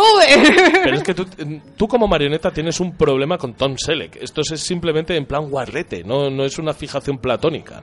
Eh, no es una fijación platónica, es una fijación más bien tirando a plátano. Madre mía. Toma, toma, Madre toma. mía. Toma, toma. Pero ¿por qué hago como que me ofendo si me encantan este tipo de chistes? Eh, luego, la, la escena cumbre del, del combate que, que tienen contra, contra Spike convertido en araña, en serio, no se resuelve bien. Realmente coge, aparece, aparece, te da miedo, coge Gizmo, le tira una flecha incendiaria, Gizmo le tira una flecha incendiaria y lo matan y ya está. Solamente te lo muestran unos minutos. No hay, no hay una tensión dramática, ¿sabéis a lo que me refiero? Es que No. Siempre gana las batallas Tensión. así. Tensión dramática. Como mariquita. Estás hablando de, ten- No, de tensión bien. dramática en, en una peli de... de- Hombre, pero es que no, pero el problema no es que no lo haya. El, el problema es que te lo van Tensión generando. No, pero el problema es que te lo van generando, crean un malo súper chulo, que es Spike, con que ya tiene, en vez de tener escamas, tiene púas en la espalda, que se bebe un las suero. púas, las púas, importante. Nada de crestas, nada de púas. Lo siguiente es que lleve chaqueta de cuero. Efectivamente, es lo único que le falta para ser el malo definitivo de los 80. Y tú le creas eso, le, encima le das un suero que hace que le crezcan patas de araña y cuerpo de araña, y luego coge, aparece, le ven, le tira una flecha incendiaria y muere. Es, es anticlimático. Ah, eso es otra palabra. Y luego aquí, Esa va también para Trending Topic. anticlimático existe, cabrones. Anti- Anticlimático es cuando no llueve, ¿no? Anticlimático es cuando te vas a correr pero paran. Vale. es, cuando, es cuando te vas a correr pero Héctor del futuro. Héctor del futuro, borra, borra esto. Y ajusta el cloroformo para Por otra vez. favor, Borra esto, borra esto. dimito. Dimito. Héctor del futuro. Es que además, eh, tócate los cojones, porque después de ese chiste tan desafortunado, tengo. La película es una continua apología al tabaquismo y tiene marcadísimos tintes machistas. Deberías dejar de ver ese tipo de películas porque luego te influyen. Eh, ¿Ves? a ver, ¿Ves? más que nada. que mucho humo. Más que nada hay un personaje que me ofende mucho por lo que representa y es Marla. Marla es un zorrón y encarga todo y encarna, encarna todo lo negativo eh, que se daba por sentado de las mujeres en el cine de los 80 en una sola persona. Pero describirla un poco más, da un poco más. de- Su, mira, Marla es una chica que está muy buena, que es una trepa que lo único que piensa es enzumbarse a sus jefes para ascender, porque está visto que no tiene otra manera de ascender si no es por medio de su cuerpo. Es una inútil, es una básicamente una inútil, que de hecho en un momento dado se ponen a repartir tareas al resto de personajes, porque ella es una de las principales, y él dice, tú, haz no sé qué, tú, haz no sé cuánto, tú, haz no sé qué, Marla, tú sigue fumando. Y ella se queda parada, echando un pito y dice, vale, sí, así estoy bien, porque soy una mujer florero y no tengo valor fuera de mi atractivo físico. Al final Marla se lleva el premio gordo porque como está buena, conquista al jefe de la empresa porque está buena. O sea, es que realmente me parece un, un ejemplo muy malo y no me gusta ver estas cosas. También reconozcamos, son los 90. Te iba a decir una cosa. Perdón, que me el micro. Eh, te iba a decir una cosa. En el fondo, ¿de quién es la culpa ahí? Ya entramos en terreno de... de- de- ¿Por qué de- pues mira, si quieres que te lo diga- sobre machismo y feminismo. Si quieres que te lo diga, es actualidad. el problema es del patriarcado. Y así de simple, es así de fácil. Hay un Pero la cuestión es- heteropatriarcado Bueno, no, no, iba a decir, en plan, que es el que hace cine en Hollywood y... Dentro de los viras, cuando acabemos el programa, vamos a discutir esto en profundidad. No, por sí favor, tiene- que Es que no- se supone que venía a Frixtoria, de verdad. Yo No, si no, queréis eso hablamos he de estos temas, después- pero me parece que venía a hablar de de- los gremlins, no, hombre. por eso he dicho después del programa, Eh, eh, ya. es más, mantenemos el perdona, nivel. pero Bueno, pues ya me voy, no os título- preocupéis. El título de este programa es Gremlins y heteropatriarcado. No, el título del programa es Muñecos. es muñecos, es muñecos. Bueno, pues ya que sacas el tema, tengo yo un par de referencias a Simón de. Bueno, bueno, bueno, me vuelvo loco. Pero básicamente la película progresista es poco. Sobre todo la apología al tabaquismo en la que todo el mundo fuma en la oficina y un servidor que está dejando de fumar lo pasa A fatal. ver, en esencia, cualquier película de los 80, 90 es así. Todas, la mayor parte de ellas. Salvo la que voy a traer yo hoy. ¡Ah! Que es feminista, por fin, No por fuman, fin. ¿Es feminista? No, fuman poco. Fuman poco. Es Pero más- vamos a ver, ¿me quieres hacer la relación entre feminista y fumar mucho o poco? No, lo que quiero decirte es que hay películas, hay películas que el género femenino lo pone mucho mejor que otras y son de miedo. Ahí lo dejo. Luego ya. No quiero, de verdad, no También- quiero seguir con esta conversación. Yo Voy a tampoco. llorar a la esquina. ¿Por qué estamos entrando en este tema? Venga, Victoria, venga, no venga. te reconozco. También os digo una cosa. eh, la, trama, la trama amorosa eh, que tienen entre Marla, eh, Kate y Billy es, es muy deprimente. Porque es una cosa que intentan meter, ven que no funciona y la resuelven. Porque Billy, en un principio, queda a cenar con Marla porque ella le fuerza. Porque su jefe le obliga a cenar con él. Le da un beso y le deja marcado de carmín el, el lateral del labio, o sea, la mejilla. Entonces lo ve Kate y se pone celosa.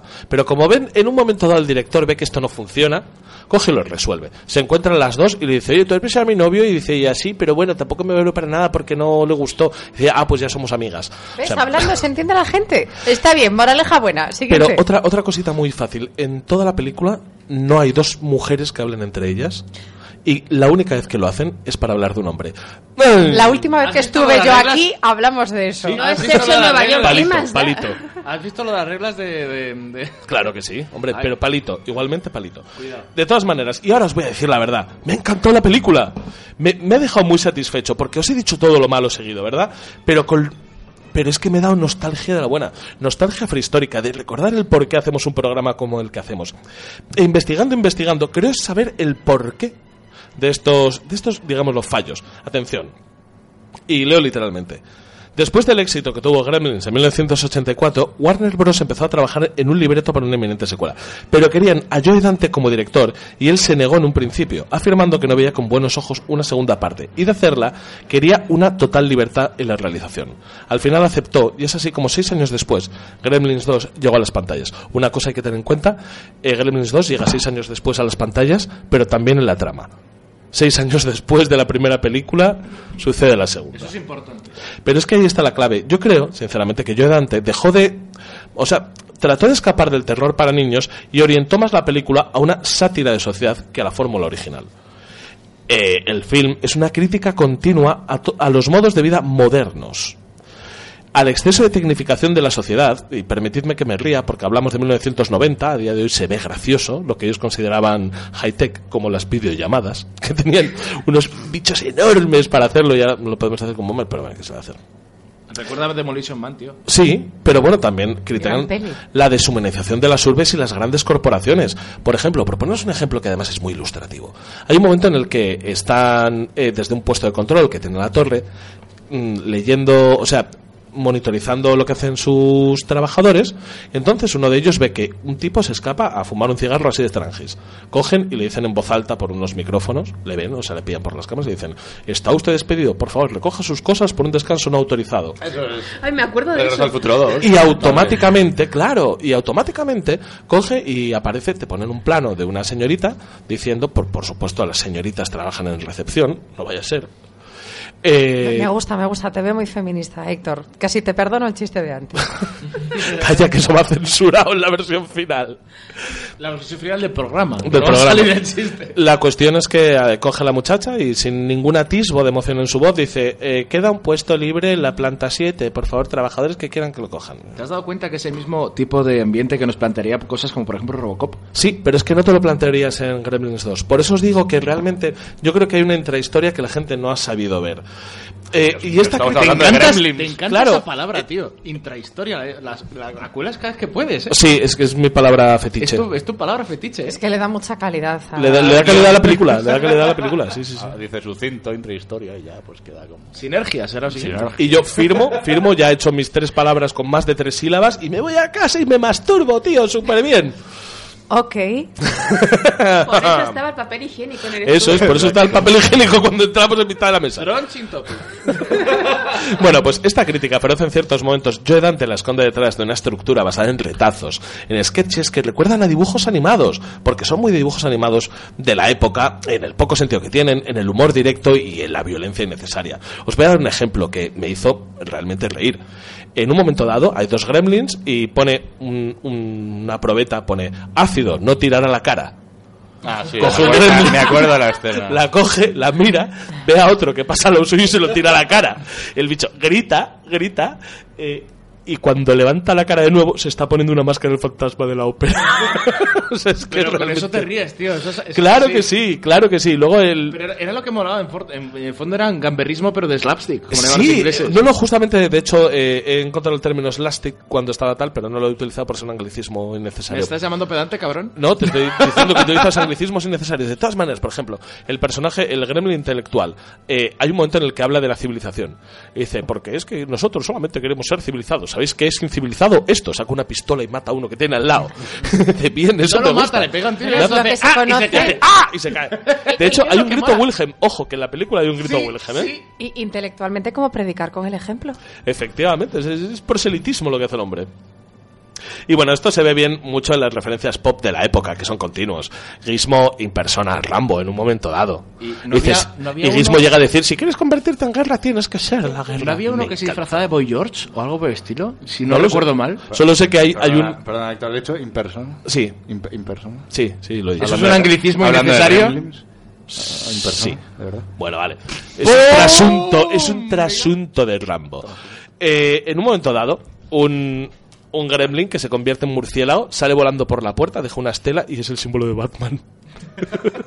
o sea, que quiere decir que, que las referencias al, al- a la cultura popular son continuas. Hay un momento, Leonard Martin es un crítico de cine muy famoso en Estados Unidos. Hizo una crítica, al parecer, de mierda sobre Gremlins 1 pues en un momento dado sale él haciendo la crítica de Gremlins 1 de nuevo y unos Gremlins saliendo por detrás y llevándoselo. O sea que para que veáis cómo rompe la cuarta pared y lo poco en serio que se toma el desarrollo de la trama. Y porque es que lo hace. tenía que haberle pagado su- suficiente al señor Martín para plantearse salir en pantalla y que se lo coman. Me parece que tiene sen- sentido del humor. Tiene sentido, ese sí, señor. supongo que será un tío cachondo. La alegre violencia y el sinsentido de los gremlins alcanza momentos verdaderamente hilarantes, como la, la mujer que se emborracha cuando hace el programa de cocina con el jerez, que dice, hay gente que le echa poco, yo le echo mucho, y luego termina con un pedo haciendo el programa que parece el guiñano. Y suena de fondo, si siempre que vuelves a casa me encuentras en la cocina.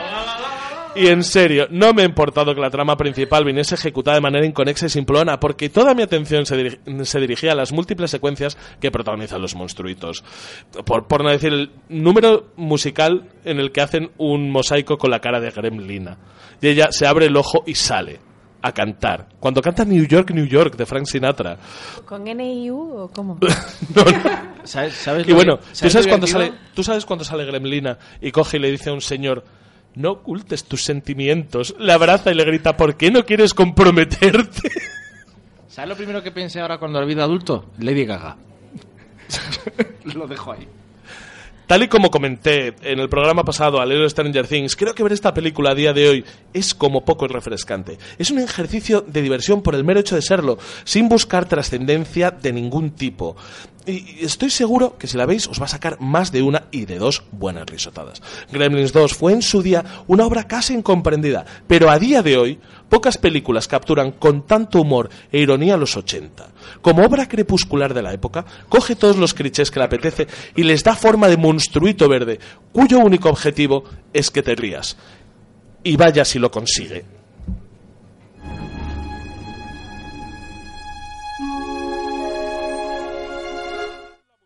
Música, para la música, en serio, en serio. Perdón, bajar esto.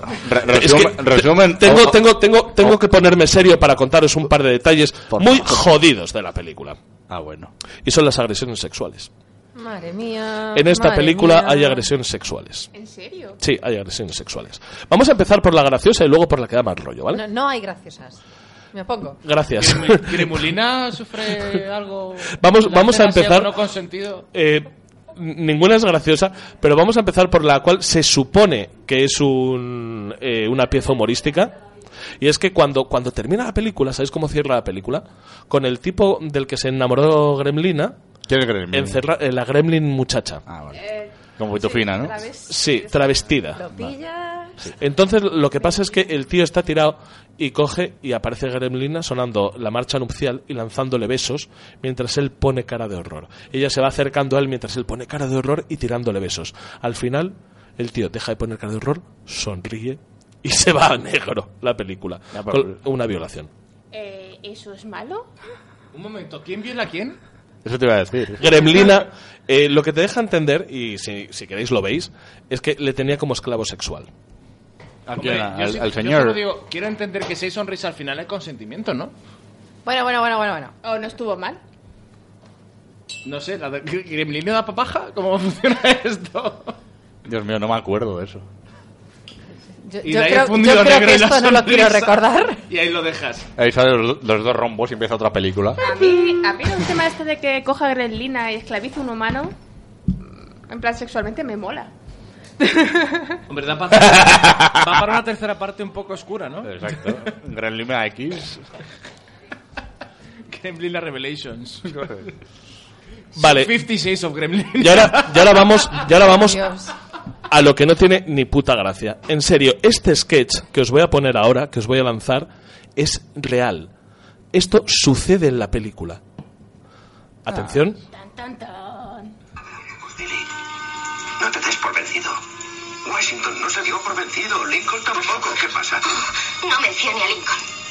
Me pasó una cosa terrible en el aniversario de Lincoln. Yo tenía seis o siete años. Recuerdo que no fui al colegio y mamá me dejó ir al parque. Ella me hizo un sándwich de mantequilla con mermelada. Me encantaba la mantequilla con mermelada. Y vi a un hombre con barba y Cariño. sombrero. Era igualito a Abraham Lincoln. Cariño, ahora no tenemos tiempo para eso. Y recuerdo que, Dios mío, me dijo, hola, guapa. Y ya está, le dijo. Y ahí se termina. O sea, esto me parece lo más chungo que he visto en, en- en una película en tiempo. Que, que yo no sé si sabéis lo que acaba de dejar caer. Es que eh, queda ahí un terreno gris porque ha dicho hola guapa y ahí lo deja. Sí, sí, no, pero no, pero no os acordáis de la primera que era que el padre se había echado Sí. por la chimenea o Sí. algo y había muerto, que es más o menos por el Joder, estilo. intentando hacer de Santa Claus, además, pobre. Intentando hacer Santa Claus. Pero es que, o sea, esta muchacha tiene historias muy turbias, pero esto lo que me preocupa es que no lo vuelven a mencionar en toda la película. Te dejan ahí el mensaje latente y, y nada, no vuelven... Lo ponen como traumas de la, de la chica. No, estaban intentando abrir la, la, la puerta para una secuela. Sí, que sea cómo recibió abusos sexuales No. de un desconocido. No, ah, lo dicho, ah, se ha jugado ahí con la, pre- la, la presunción de la credibilidad, ¿era cómo era esto? Sí.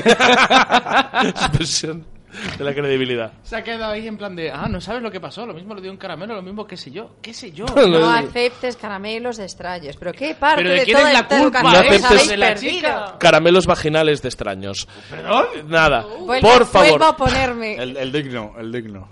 Sí, bueno, que ya pasa. Venga. Eh, vamos a poner una cuña y nos vamos al descanso.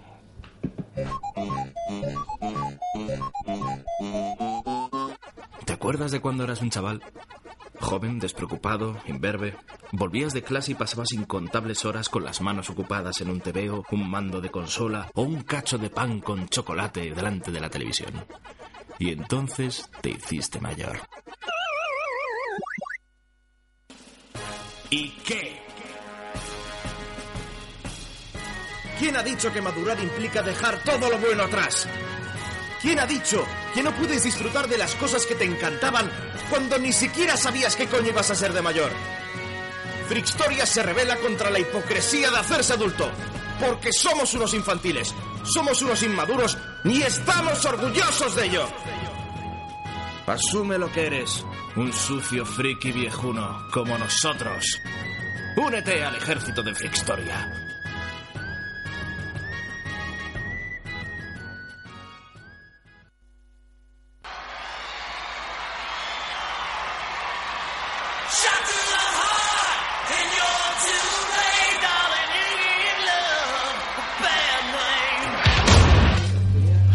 Y volvemos después del después del descanso que ha sido que ha sido muy fructífero y de hecho lo podréis ver en YouTube, ¿verdad? ¿En qué canal podremos ver el descanso de Frixtoria? Cuidado que me estás pisando los cascos. Perdón. Gracias.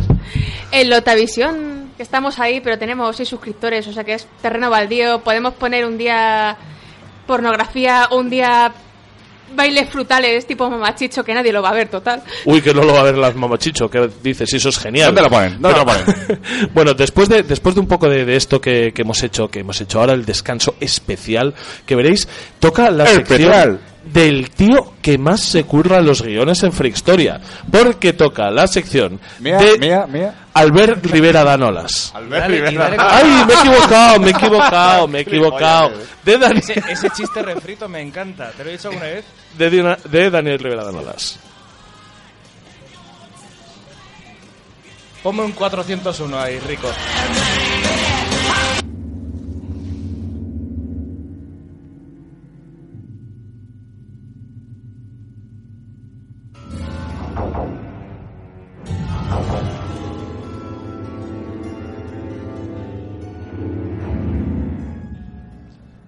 La, la música, hay que decirlo, de Muñeco Diabólico es una cagada. lo tengo que asumir, lo tengo que avisar porque todos los colchones de audio que tengo son de esa música, son de esa película y el hilo musical de esa película es una mierda acá, así que lo siento si alguna gente le levanta ampollas en los oídos. Eh, vamos con el tema, va. Los 80 fueron una época gloriosa para el cine en muchos aspectos. Digo esto en parte porque es cierto y en parte porque soy nostálgico de mierda, así que para mí cualquier cosa que tenga tu fillo ochentero tiene aprobado ya solo por presentarse. Pero sí, esa esa mm, esa época era gloriosa porque durante unos años jugaban un poco a la par eh, y en igualdad de condiciones películas fantásticas con, con auténticos truños infumables en cartelera. Era un poco un toma y daca en, cartelera que aquello era, era, un, era un locurón, era muy loco. Y solo pasados unos años éramos capaces de diferenciar cuáles eran las buenas y cuáles eran las truñacos infernales. Hoy os traigo un ejemplo perfecto de esas pelis que se han beneficiado de ese sesgo durante bastante tiempo y solo hasta que he tenido que tragarme las seis putas pelis de la saga he tenido la oportunidad de ver que su fama era lo que solo puede definirse como algo que solo podía crearse en los 80. Hablamos nada más y nada menos que del muñeco diabólico.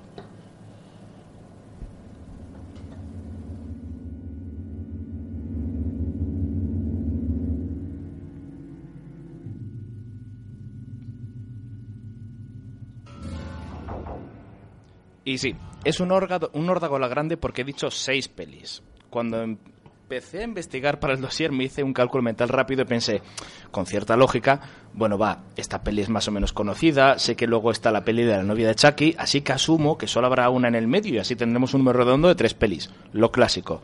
Pues joder si me equivocaba, porque eh, son seis de golpe. Así que, eh, para conveniencia de lo que es el programa, he planteado dos ciclos, que también se ajustan bastante con lo que es la serie de pelis. Son dos ciclos. Uno, el ciclo coñazo de Andy, que es el protagonista, que se llama igual que el de Toy Story, también curioso. Sí, es, es cierto.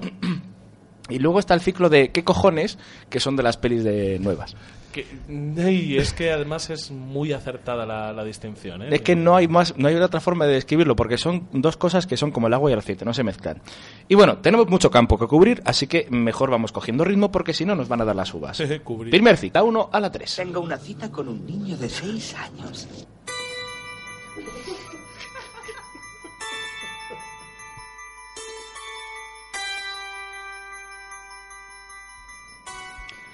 La historia nos presenta a Charles Lee Ray, un asesino en serie, un tío vinagres con malas compañías y aficionado al vudú. Dato freak histórico, su nombre surge de la combinación de Charles Manson, Lee Harvey Oswald, que supuestamente fue el que mató a Kennedy, y James L. Ray, que mató a Martin Luther King. Venga, que te he visto que he utilizado el término vinagres y te has Eh, eh, ofendido. es simpático, tío. Te iba a caer bien a lo largo de las tío como películas. tú, que le es un gustaban las personaje cosas muy- sencillas y... Como el- matar. Sí, el pam pam vino y la vino. cerveza fría. El pum pum vino vino. Ah, mira lo que he hecho. Bueno, Charles Lee Ray es perseguido por un policía pistola en mano y sus pasos los llevan a una juguetería en plena noche. El aguerrido representante de las fuerzas de London le pega un par de tiros y Charles tiene esa sensación que tienes cuando tienes un par de balazos de más. Me estoy hundiendo. ¡Escucha esto, hijo de puta! ¡Me las vas a pagar! ¡Sea como sea! Es cuando estás esa... Tengo que encontrar a alguien en quien depositar mi alma. Yo esto también lo digo... Esto también lo digo cuando estoy estreñido.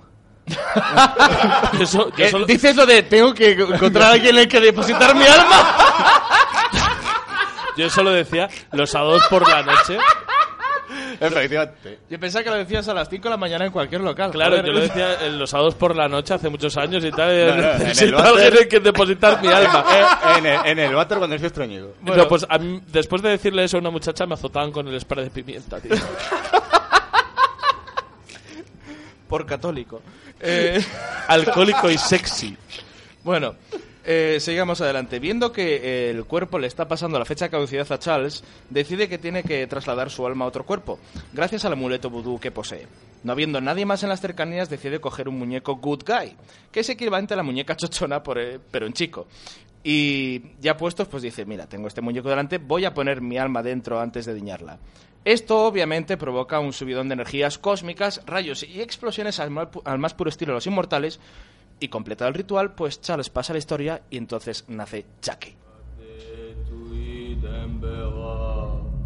Dame el poder, te lo suplico. Dame la fuerza, Ce qui je tiens mes poids de mort. Mortis me lié des vacances de mes pochets. Et de que boisser dans palaf. Ce qui je tiens mes poids de mort. Et de ne pour de boisser dans palaf. Et de ne pour de boisser dans palaf. Et de ne pour de boisser dans palaf. Et de ne pour de boisser dans palaf.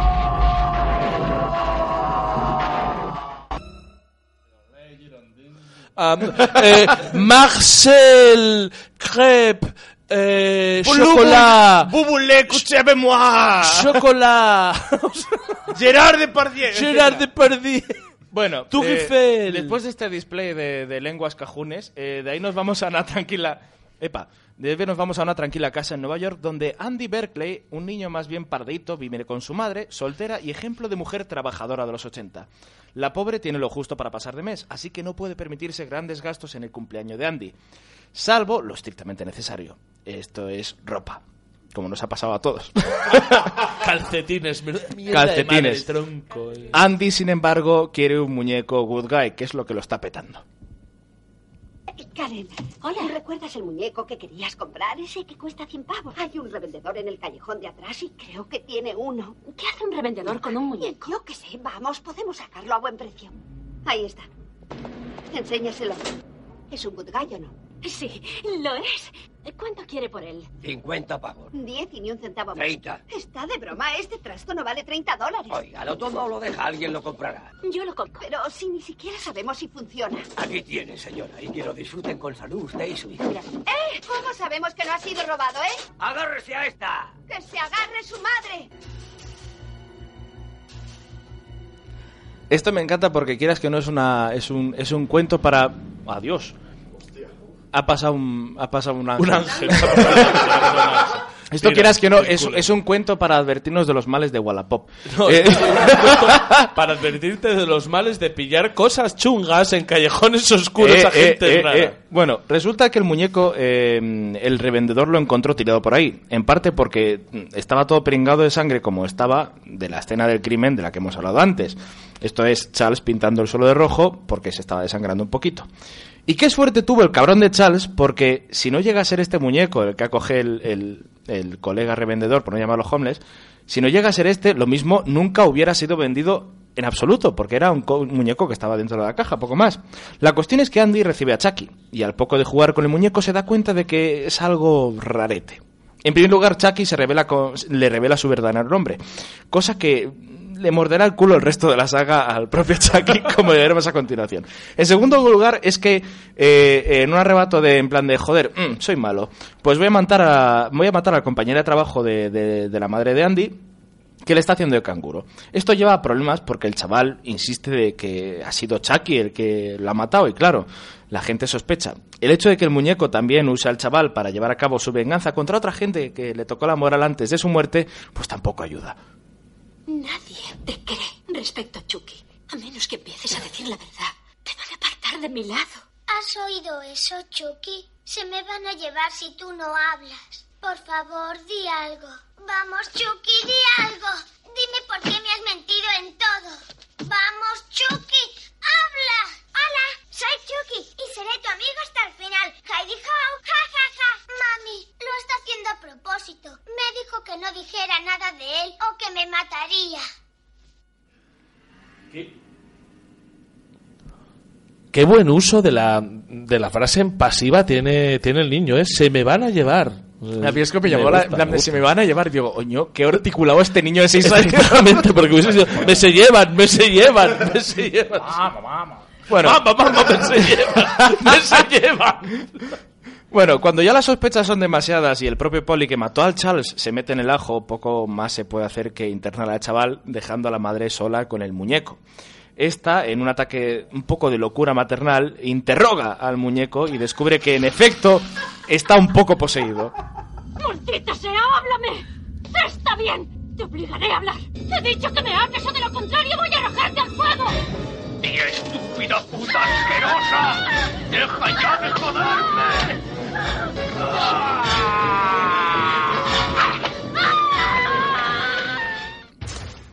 El muñeco escapa y de ahí solo queda seguir el rastro de cadáveres con la reticente ayuda del poli que piensa que la madre también está loca del coño. Y que eso, ya puestos, pues parece que va en la familia. Mientras tanto, Chucky visita a su proveedor local de vudú que le dice que la única manera de salir del cuerpo de plástico en el que se encuentra atrapado es poseer el cuerpo de la primera persona a la que le reveló su identidad. Posee mi cuerpo. ¿Recordáis lo que...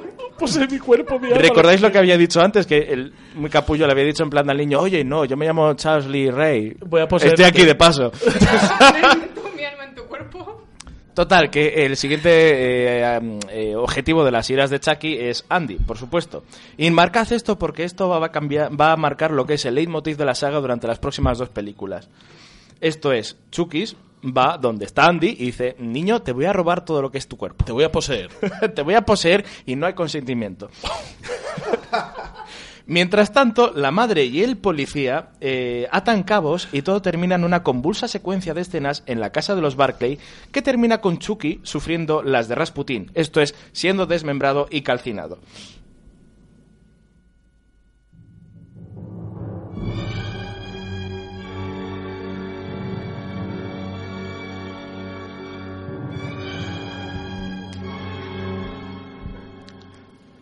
La segunda parte, dos años después en el tiempo y en el mundo real, es una continuación directa. Vemos que a la madre la han internado porque el policía, después de todo lo ocurrido, decidió limpiarse las manos y alegar que en efecto esta estaba loca del coño y su hijo también estaba mal de la olla. Y este hijo ahora está con una familia de acogida y y con una serie ya larga de horas eh, a, sus, a sus espaldas de psico- psicoterapia para llevar todo lo que ha pasado, para que le hagan así un poco en plan de niño, que esto todo lo has vivido, tú todo lo has imaginado. Más chute, no. Esto, esto ha sido tú. Esto ha sido tú, niño Choco Crispis. Pues Chucky intentaba apoderarse de mi alma. ¿Por qué? Ese hombre malo se metió dentro de mi muñeco Good Guy para no tener que ir al infierno. Pero luego quería meterse dentro de mí. ¿Por qué, Andy? Porque si se quedaba en el muñeco mucho tiempo se quedaría atrapado en él. Me necesitaba porque yo fui el primero a quien contó el secreto. ¿Qué secreto? Que su verdadero nombre era Charles Lee Ray. Qué sueño tan horrible. Sí que lo era. Pobre chico. Lo que Andy necesita es el entorno de una familia normal. Ya que a ustedes les ha ido tan bien con tantos niños, esperamos que puedan adoptarle hasta que su madre esté recuperada. Siempre hay sitio para uno más. ¿Qué significa eso? Bueno, Andy parece bastante normal, pero ¿cómo le ha afectado todo eso? Para poder aceptar un hecho que no podía entender de ninguna manera, el niño lo convirtió en una especie de cuento de hadas. Se empeñó en que el culpable era su muñeco. Dijo que estaba poseído por el alma de Charles Lee Ray. ¿Quién? El estrangulador de Lakeshore, que mató a una docena de personas en una serie de asesinatos con ritual vudú. Pero estamos preparados para cuidar de un niño como ese. Entiendo su preocupación, señor Simpson. Pero Andy ya está bien. Lo único que desea es encarrilar su vida. Mientras tanto, eh, la gente de la empresa Good Guy eh, consigue hacer, hacerse con los restos de Chucky. No me preguntéis cómo, porque esto es uno de los grandes agujeros de toda la película. Tú piensas que eh, los restos medio calcinados y destrozados de un muñeco que está dentro de una escena de crimen Tienen valor comercial. tienen valor comercial, no. Pero la juguetera que lo ha comprado, dice, lo, que lo ha construido, dice, oye, eso me lo quiero mañana en mi Eso despacho. yo lo reutilizo, tío. Pues bueno, no solo lo consiguen, Es que sino si devuelves los pedazos te dan un, un Sí, eh, so- son retornables. Son muñecos retornables como las botellas, ¿no? Lo jodido es que no solo consiguen los restos, sino que encima con los restos reconstruyen a Chucky. ¿Por qué? No tengo ni puta idea, pero tampoco tiene sentido.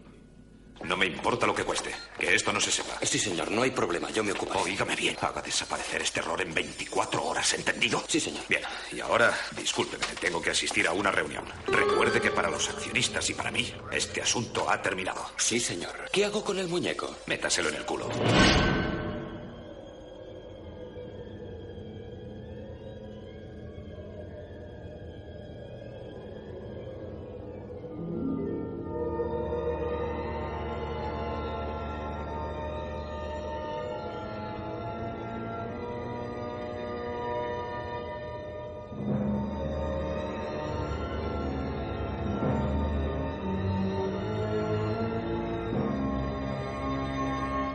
Me encanta esto en plan de que eh, llegado un momento eh, tú piensas que eres una juguetera, ves que tienes un, un, un puto muñeco que has tenido parte de una prueba en un asesinato y dices, da igual, reconstrúyelo y ya sé, veremos lo que hacemos con él. Y te lo metes por el culo, ¿no? Y te lo metes por el culo, porque eres un subalterno. La cuestión es que en plena reconstrucción del muñeco, del muñeco, que lo he dicho aquí en asturiano porque ha entrado el director, Sí, bueno, lo has dicho en asturiano mis huevos, pero bueno. mis hue- en, la- en wok- en Wookiee entonces, en, en Wiki gallina lo he dicho. ¡Cachopo! Se llama Wolina. Wolina, bueno, en Wuluki sería... ¿Ves? Es más, acabo de ganar un ascenso por decir cachopo, que es la palabra de control para cuando hago mis rollos sadomaso. Bien. Yo cuando digo cachopo, pues deja de pegarme. Me gusta. Yo, yo no lo sé. por No, eso no lo sabía por ello. Dejémoslo ahí. Por ello. Sigamos adelante. La cuestión es que en plena, en plena reconstrucción, eh, Chucky resucita espontáneamente y consigue escapar de, de la fábrica. Solo para seguirle los pasos de nuevo a Andy. ¿Cómo? Pues consiguiendo los datos de su casa de acogida y enviándose por correo. O sea que este era el actor secundario Bob, pero muñeco. El actor, el actor secundario Bob aprendió de Chucky. De hecho, eh, los capítulos de Los Simpson eran en torno a los 93, 94 y esta película es del 91, o sea que hay un espacio más o menos de... Que yo ya he puesto, pues sería otra persona. ¿eh? Ya, bueno, es que no puede porque las reglas del vudú dicen no, tiene que ser el primero al que le has confesado. Hemos dicho que eso lo iba a... Pero lo consultó con su experto local de vudú. ¿o Sí, lo lo- ya le dijo el experto local del vudú en plan de, oye, mira, si quieres cambiar de cuerpo, mm, se lo vas a tener que robar al primero que se lo has dicho, por bocazas de mierda. Y ya, ya hemos visto que eso le ha mordido el culo al colega durante el resto de la saga. El caso es que, eh, mientras tanto, Andy ya tiene un síndrome de estrés post- postraumático llegados a este punto. Y su paranoia ya es constante. Mientras tanto, su padre de acogida no le tiene mucho apego al chaval, que digamos. Y solo la otra chica que está en la casa de acogida, Kaylee, es más o menos la única persona que le da coba en todo el, en todo el sitio. De ahí vemos que la misma historia se repite. Chucky la lía, la gente piensa que Andy está un poco mal de la olla, le patinan las sienes, y Kaylee descubre que el muñeco en verdad es diabólico y intenta ayudar a Andy como puede. Y la espiral sigue y sigue hasta que hay más gente muerta que viva en la peli. La confrontación final llega cuando vemos que el director vio la primera peli de Terminator porque El director hay- vio la- la primera peli de Terminator. La vio. No La vio, la vio, la vio. No la asimiló porque dijo en plan de, joder, tenemos una chica que se parece a Sana Connor, tenemos lo que es el, el prototipo de lo que iría- vendría siendo John Connor después, y tenemos un bicho mecánico que hay que matar con máquinas porque estamos en una fábrica de juguetes, que es donde es la escena final. Ahí es un poco, lo piensas y dices, joder, es un poco la fundición de Terminator un poco al final. Falta que el bicho esté un poco así... No, eh, la fundición es de Asimov, no te confundas. La fundación, por Te lo favor. no, no, se lo compro, se lo Por compro. favor, Asimov inventó Era una broma. y esto va a misa, ya está, fin. El caso, eh, A ver si que... el llegan a la fábrica de muñecos Good Guy en Nueva Jersey, y ahí se lía la de Dios, pero la historia termina con un Chucky medio desmembrado, recubierto con un plástico derretido y reventado, hecho mierda. Literalmente lo han volado. Pensaría- Era lo de la fábrica, vamos a reconstruirlo de nuevo. pensaríamos que esto es el final de Chucky, o no.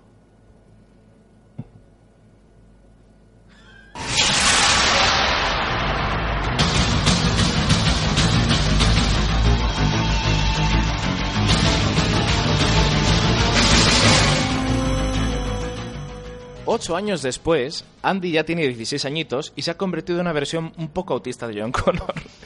Y por decisión de un juez es internado en una academia militar, donde un barbero muy intenso le da un pedazo de sabiduría que yo personalmente me voy a guardar para cuando tenga nietos y un día lo siente en mi regazo y les diga una cosa que les vaya a marcar para el resto de sus días.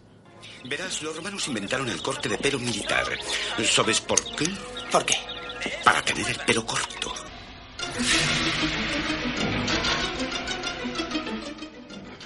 Tú, tú, le dices a un niño de eso y lo dejas jodido, ya en plan de... ¿Ah? es fantástico, a mí me encanta porque nunca subestimes el poder de una obviedad. es fantástico.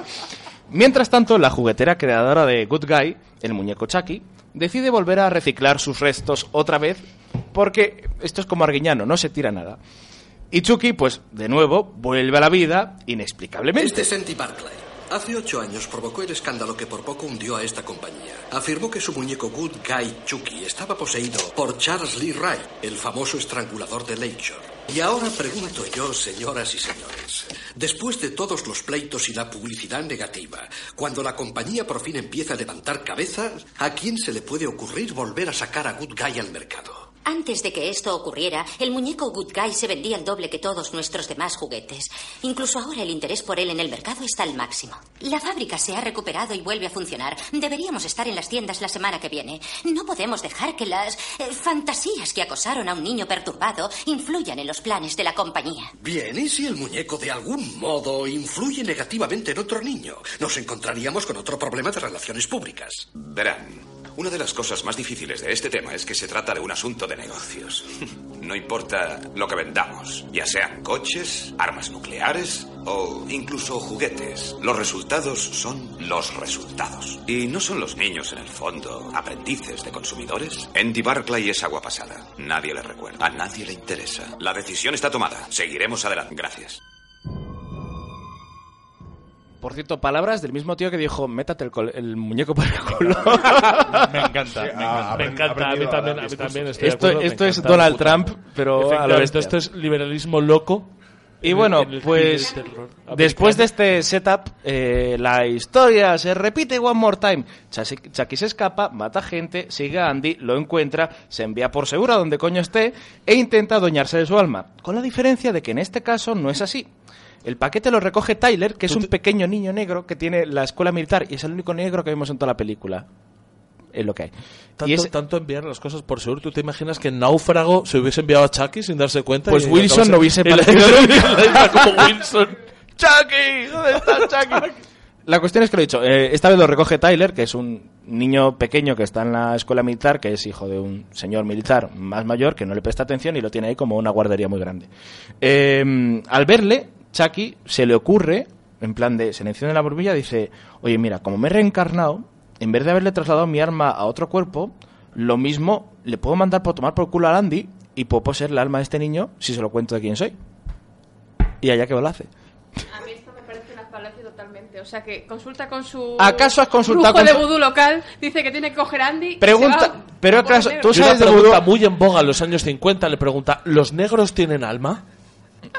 Los pelirrojos. Los ¿no? pelirrojos no, o sea, es que... es- Yo solo digo en plan Ni de- los zurdos. Es que tú piensas, porque el bicho este lo que hacen es reciclar el plástico, lo funde y lo vuelven a hacer un cuerpo. Como lo dice, no estoy poseyendo un cuerpo, un cuerpo así prestado, me he hecho un cuerpo nuevo, estoy reencarnado. A lo mejor este cuerpo ya es mío. Pero es que está la lógica americana de por los huevos lo hacemos. O sea que es- te vas fallado dos veces el muñeco y lo vuelves a reconstruir.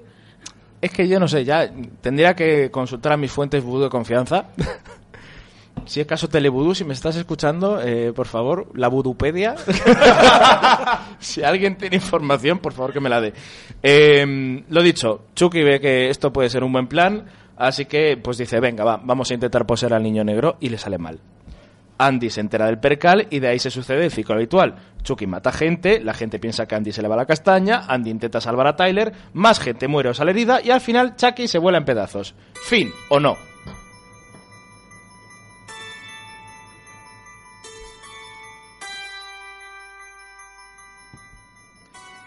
Y con esto termina el primer ciclo de esta saga sorprendentemente larga. Quiero decir, viendo la falta de evolución de estas tres películas, que son, con perdón, un coñazo soberano, os lo juro, lo raro es que hicieran otras tres. Pero las apariencias engañan y la otra tanda de secuelas son de hecho bastante divertidas. ¿Por qué? Porque en el fondo hacen lo que muchas películas de miedo de los, de los 80 hicieron cuando pasaron la franja de los 90. Es en plan de, ya no nos podemos tomar en serio. Este género ha muerto, así que lo que vamos a hacer es una parodia de nosotros mismos. Pero esa es otra historia.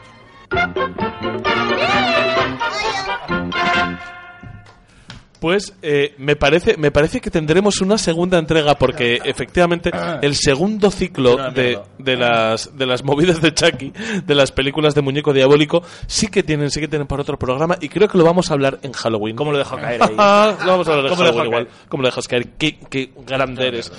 Y ahora le damos paso al Vinagres, que como siempre viene a darnos amor, eh, con esa gracia natural que le caracteriza. Amor en lata. No, no tienes música. ¿Qué esperas, gilipollas? ¿Ves? Nos da silencio. No- nos da silencio en la radio. ¡Qué cabrón! ¿Verdad? Yo, yo venía aquí pensando que ibais a hacer un. Coño, me dijiste, tiene muñecos, me dijiste algo de Eto y mi amigo Mac. Sí. Pero ya te dijimos que eso lo habíamos hecho, cabronazo. Me parece, me parece, control, me parece que el micro de Carlos está un poco bajo. ¿Le podéis dar un poco de vida? Yo, yo enlacé con Alf y, y pensé, hostia. Y estaba, estaba haciendo de vientre eh, y pensé, mm, Lo voy a poseer. Le voy a donar mi alma. Esto, esto de, de- Es totalmente diferente a lo que hemos hablado hasta ahora, ¿no? Pero pensé, hostia, estos extraterrestres majetes que son también muñecos, ¿no? Pero son extraterrestres y tienen pinta simpaticona, como ET, Alf y mi amigo Mac, que dices, llegan a la Tierra, se integran en una familia estadounidense de clase media blanca eh, que paga sus impuestos, gente de bien vivir, y dicen, ¿qué, o sea, ¿tú qué piensas lo primero si te viene un, un ser de otro mundo a tu, a tu casa? Yo no le meto en mi casa por el riesgo bacteriológico. Efectivamente. Yo no le meto en mi casa porque soy un puto racista. Efectivamente. Qué guapo me lo planteo. Efectiva- efectivamente. Yo no sé, no me ha pasado nunca. Efectivamente también. Todos tenemos razón, es maravilloso. Esto es eh, democracia, chavales. Unión Europea. Es que... Yo- o sea, Refugees yo- welcome. yo- el, el mensaje que mandaban estas películas. Refugees. Refugees, refugees welcome. Da igual del sistema solar del que vengas, da igual de la galaxia. Sea, en teoría esto No es más extra- me da un sirio que uno de, de Aldebarán. De, de Venus o de, De Venus. Andrómeda. Estos extraterrestres tenían pinta de simpáticos, ¿no? Pero tú pensabas. Es decir, Cristóbal Colón llegó a América también Hostia, que se ¿qué vas a hacer, colega? por, por despiste, en plan, ¡ay, he llegado a un sitio donde no pretendía! ¿Y qué pasó después? Ah, ¿Tú te imaginas la sitcom de, de Isabel la Católica y Fernando el Católico teniendo, teniendo un, un, un suramericano pequeñito en la corte y Pues lo ocultando tenían. lo de la Inquisición? pues ya lo tenían. Pero Es- pensé que ibas a decir Colón en las Américas. No, en plan no, de, uy, uy, la isla de Gilligan. ¿qué Sería cuando, cuando se los llevó diciendo, rápido Juanito, escóndete, que viene el Inquisidor General del Manolito. Reino. Que no, y Claro, aparece Torquemada de la gente. ¡Eh! La NASA. Efectivamente, con la música de Benny Hill escondiéndose ahí detrás del trono. No, pero siempre me ha parecido algo muy desconcertante. Es decir, familias responsables cuyo ah, pues, llega un, un ser extradimensional de otro planeta y eran en plan te vamos a esconder del gobierno y el gobierno les persigue y ellos les esconden. ¿Por qué? ¿Cu- ¿Cuál es la razón? Es, es lógico. Para desgrabar, tío. ¿Para desgrabar el qué? Para si desgrabar. está escondido. Por- por- pero porque lo ponen a trabajar, tío. Yo, yo eso es lo primero que haría. Le ponía ahí a manufacturar mm, carteras y balones en mi sótano y me lo sacaba crudo. Pues es absurdo. tú. Yo, yo creo que son, son muñecos bonitos, son muñecos sonrientes, son... Hombre, claro, ¿tú te imaginas poner Agre- un xenomorfo, un gremlin, un un- xenomorfo de alien, un gremlin, un, gremlin, depredador, un depredador. en tu casa? Aquí está, los están en, Escóndete, Juanito. los están en adoptando a depredadores. Pues no lo entiendes. Juanito, que viene el FBI. El No, depredador, pero- el, de- escondiéndose como... el depredador se ha comido ya 28 gatos. de No. Pero piensa que ten- tendrías el gag más famoso de los alienígenas en casas americanas, que es que ca- al cartero tendrían cruzado. Claro, estaba llega el pensando- cartero, llega el cartero y ve los tres puntos rojos. y dices que el perro se pasa, tío. Ya, Es que el cartero. perro se pasa muchísimo. Van a recoger el periódico y está el repartidor con un, un agujero en, en el estómago, humeante. De casi ha sido mi perro, tiene muy mala hostia.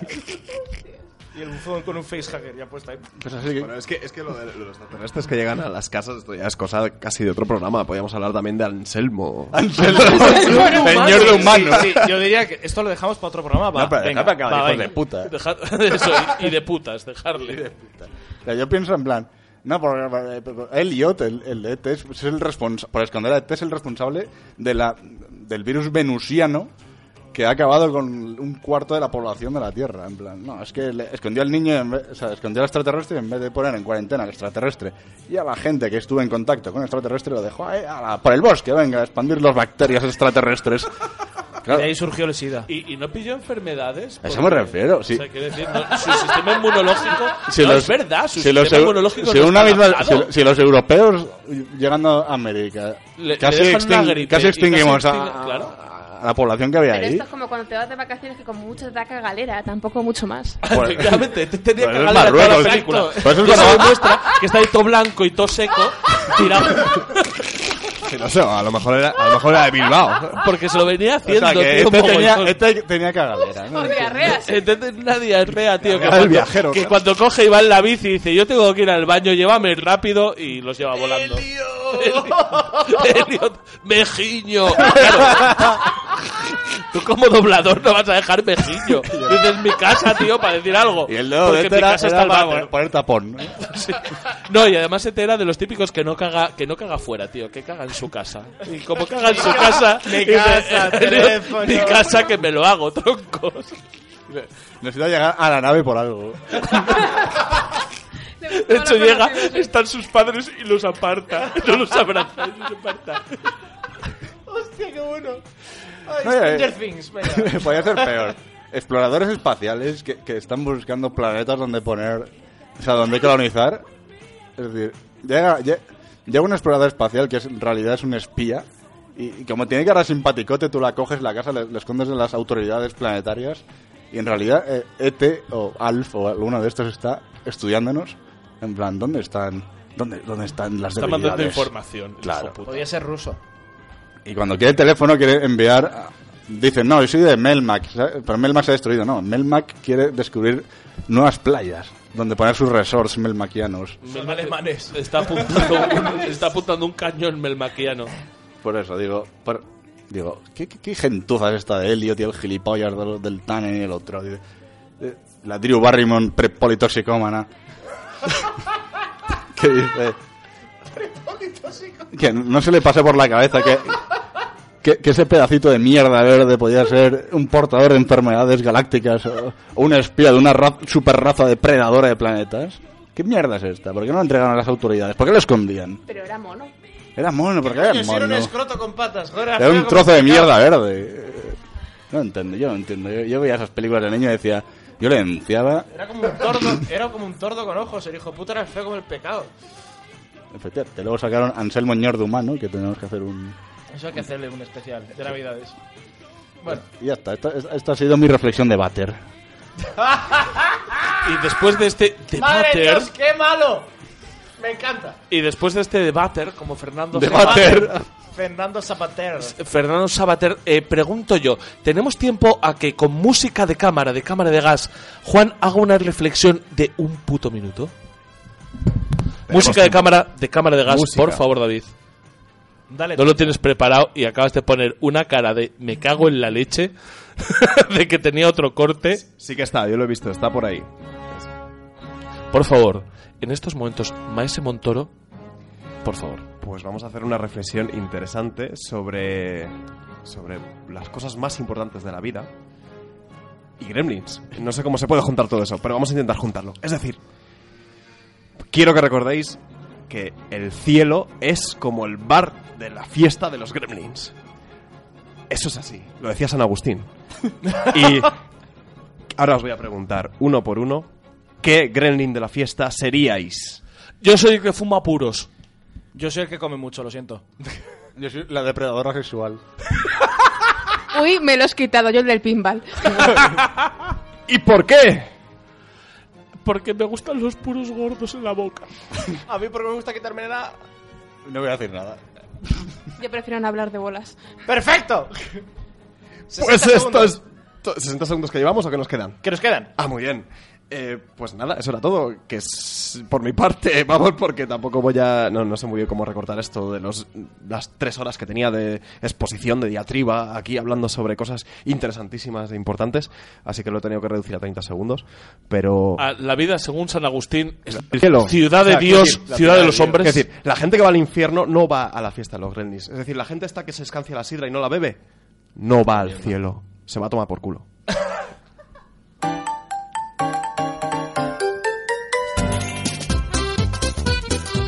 Y con esto llegamos al final de esta entrega. Muchas gracias a todos por escucharnos y nos vemos dentro de dos semanas. Por favor, Juan Montoro, despídete.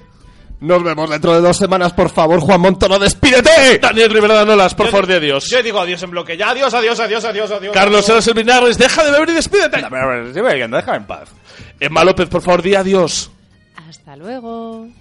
Por favor, gente del control, mis técnicos de guardia, decid adiós. Hasta la próxima. Ha sido un placer. Alejandra David, muy bien. Por favor, Lota, Sonia, di adiós. Eh, ¿Y mi gominolas y la diversión en lo oscuro o qué? Con la Y también raída. se despide un servidor de ustedes, Héctor Camba. Hasta la próxima semana. Adiós.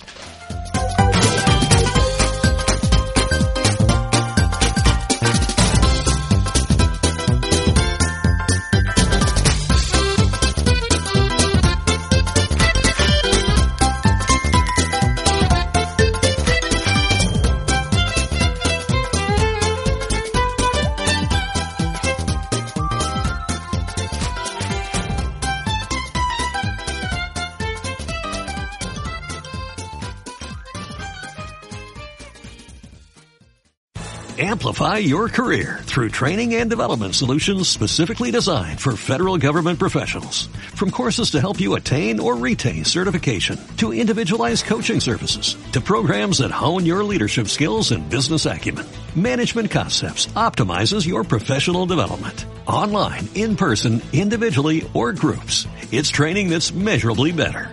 Learn more at managementconcepts.com. That's managementconcepts.com.